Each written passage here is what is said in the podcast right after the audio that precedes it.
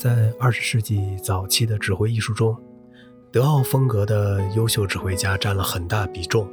且不说主要活跃在上个世纪的伟大先驱者汉斯·冯·彪罗、古斯塔夫·马勒以及理查·斯特劳斯等人的巨大影响，单就本世纪初出现的杰出人物，就有布鲁诺·瓦尔特、奥托·克雷姆佩勒、汉斯·克纳佩茨布什、威廉·福特文格勒、艾里希·克莱伯、卡尔·尤伯和尤金·约胡姆等人。这些光芒四射的指挥巨星们。虽然各自带着不同的风格和特点，然而巨大的共性使他们的艺术形成了一个庞大的德奥浪漫主义指挥艺术流派。在这个强大的共性体系中，克列姆佩勒应该被看作一位杰出的代表人物。奥托·克列姆佩勒于1885年出生在德国的布雷斯劳，16岁时进入了法兰克福的霍赫音乐学院中学习。后来又进入柏林的施泰伦音乐学院中学习钢琴和作曲。在校期间，他曾师从著名教授普菲茨纳。1906年，克列姆佩勒在布拉格首次登台指挥，后被著名的作曲家、指挥家马勒看中。第二年，经过马勒的鼎力推荐，他正式担任了布拉格德意志歌剧院的常任指挥。1910年至1913年，他又在汉堡歌剧院中担任了三年指挥。此后又先后在不来梅、斯特拉斯堡、科隆和威斯巴登等许多城市的歌剧院中担任指挥。随着他的艺术活动的逐渐拓展，他作为一名有才华的青年指挥家的知名度也越来越大了。尤其是作为一个歌剧指挥家，他的名字就更加响亮了。1926年，克列姆佩勒担任了柏林克罗路歌剧院的艺术总指导。这期间，他除指挥上演传统剧目以外，还热衷于指挥上演亨德米特和斯特拉文斯基等现代作曲家创作的新歌剧。1931年，他又担任了柏林国家歌剧院的常任指挥。在这几年的时间里，他先后指挥以上两个歌剧院在柏林出演了亨德米特的歌剧《卡迪亚克》、亚纳切克的歌剧《死屋》和勋伯格的歌剧《期待》等作品。希特勒法西斯上台以后，克列姆佩勒作为一名犹太血统的指挥家而遭到迫害。1933年，他被强令解除一切职务，在不得已的情况下，他只得走上了逃亡的道路。他先到了瑞士，后来又到了美国，并于1933年担任了美国洛杉矶交响乐团的常任指挥。他在这个乐团一直任期到1939年。以其杰出的才华和高超的能力，将这个乐团训练成为世界一流的交响乐团。此外，他还在1937年参与改组了当时不景气的匹兹堡交响乐团，为这个乐团后来的生存和发展做出了非常重要的贡献。第二次世界大战以后，克列姆佩勒又回到了阔别已久的欧洲。他先于1947年担任了匈牙利布达佩斯国立歌剧院的音乐指导与常任指挥。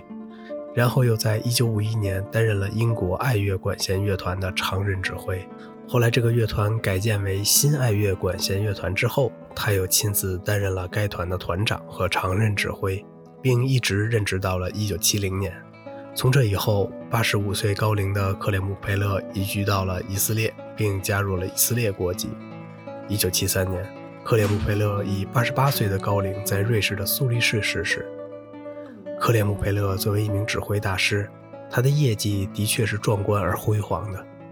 这一点单从他那繁星般的艺术履历中就已经使人们深刻地体验到了，更不要说他在艺术上还有着那样巨大的贡献了。在几十年的漫长岁月里，他横跨欧美大陆，其足迹遍及在世界各地，所到之处都给人们留下了极为清晰的印象。在二十世纪的老一辈指挥大师中间，他是属于那种精力充沛、饱经风霜式的人物。他总是不断地奔波在世界各地的主要歌剧院和交响乐团中，指挥了难以计数的歌剧演出和交响音乐会。直到他逝世前的前三年，即八十五岁时，他还坚持站在舞台上。一九三九年，他曾身患重病，并由此引发了局部偏瘫。但他却以惊人的毅力战胜了病魔，在经过简短的治疗恢复后，即重新登上了指挥台。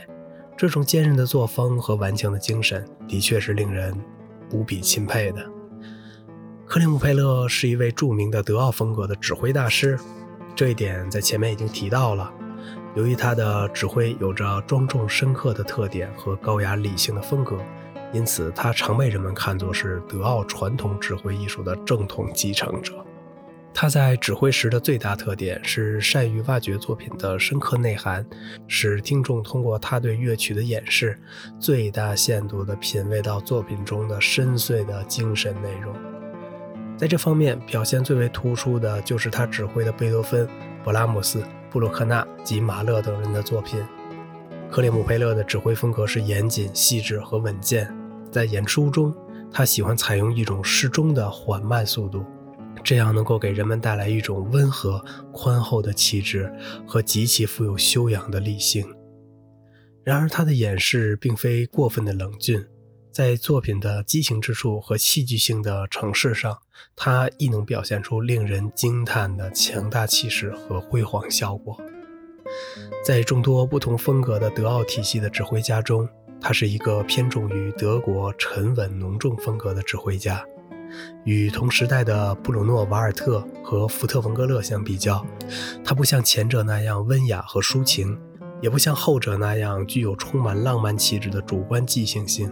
他的特点是严谨地继承古典主义的风格，朴实而深刻地从作品内涵着手，从而集中地体现作品中蕴藏的潜在内容。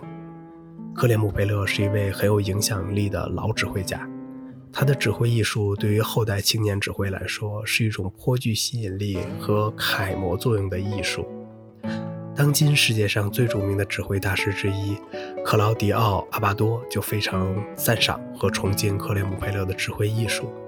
年轻时，他在欧洲留学时，就经常寻觅着克里姆佩勒的行踪，到处去观摩他的排练和演出，从中学到了很多有益的东西。克里姆佩勒是一个以德奥作曲家的作品为主要指挥曲目的指挥家，在这方面，无论是歌剧还是交响乐。他都有着独特的轻车熟路般的驾驭能力。在歌剧方面，他曾是莫扎特、贝多芬和瓦格纳作品的主要演示者之一。像莫扎特的《魔笛》、贝多芬的《菲德里奥》和瓦格纳的《罗恩格林》等作品，都是他最为拿手的作品。他在担任欧洲许多歌剧院的常任指挥时，都将这些作品列入他所擅长的指挥剧目中。当然，这其中也包括亨德米特以及勋伯格为首的第二维也纳乐派的作曲家的作品。晚年时，他还在著名的英国皇家科文特花园歌剧院隆重指挥了一系列的德奥歌剧作品，因此他完全可以被称为德奥歌剧的指挥专家。在交响乐方面，克里姆佩勒的演示也有很多特点。在这个领域中，无论是德奥古典主义时期的作品，还是浪漫主义时期的作品，他都可以称得上是一位精确的演示者。他对贝多芬的一系列交响曲，尤其是第六交响曲的独到诠释，在指挥艺术史上是很出名的。此外，他对于门德尔松、勃拉姆斯、布鲁克纳、理查施特劳斯以及马勒等人的大量交响乐作品，都有着十分合乎逻辑的理解和精湛的演示。克里姆贝勒不但是二十世纪早期功名卓著的老指挥大师，而且还是一位优秀的钢琴演奏家和作曲家。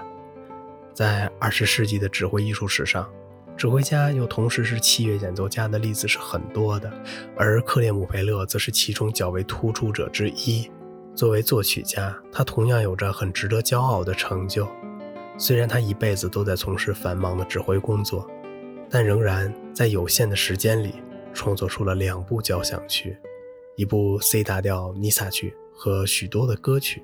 此外，作为马勒过去的助手和其音乐的主要解释者之一，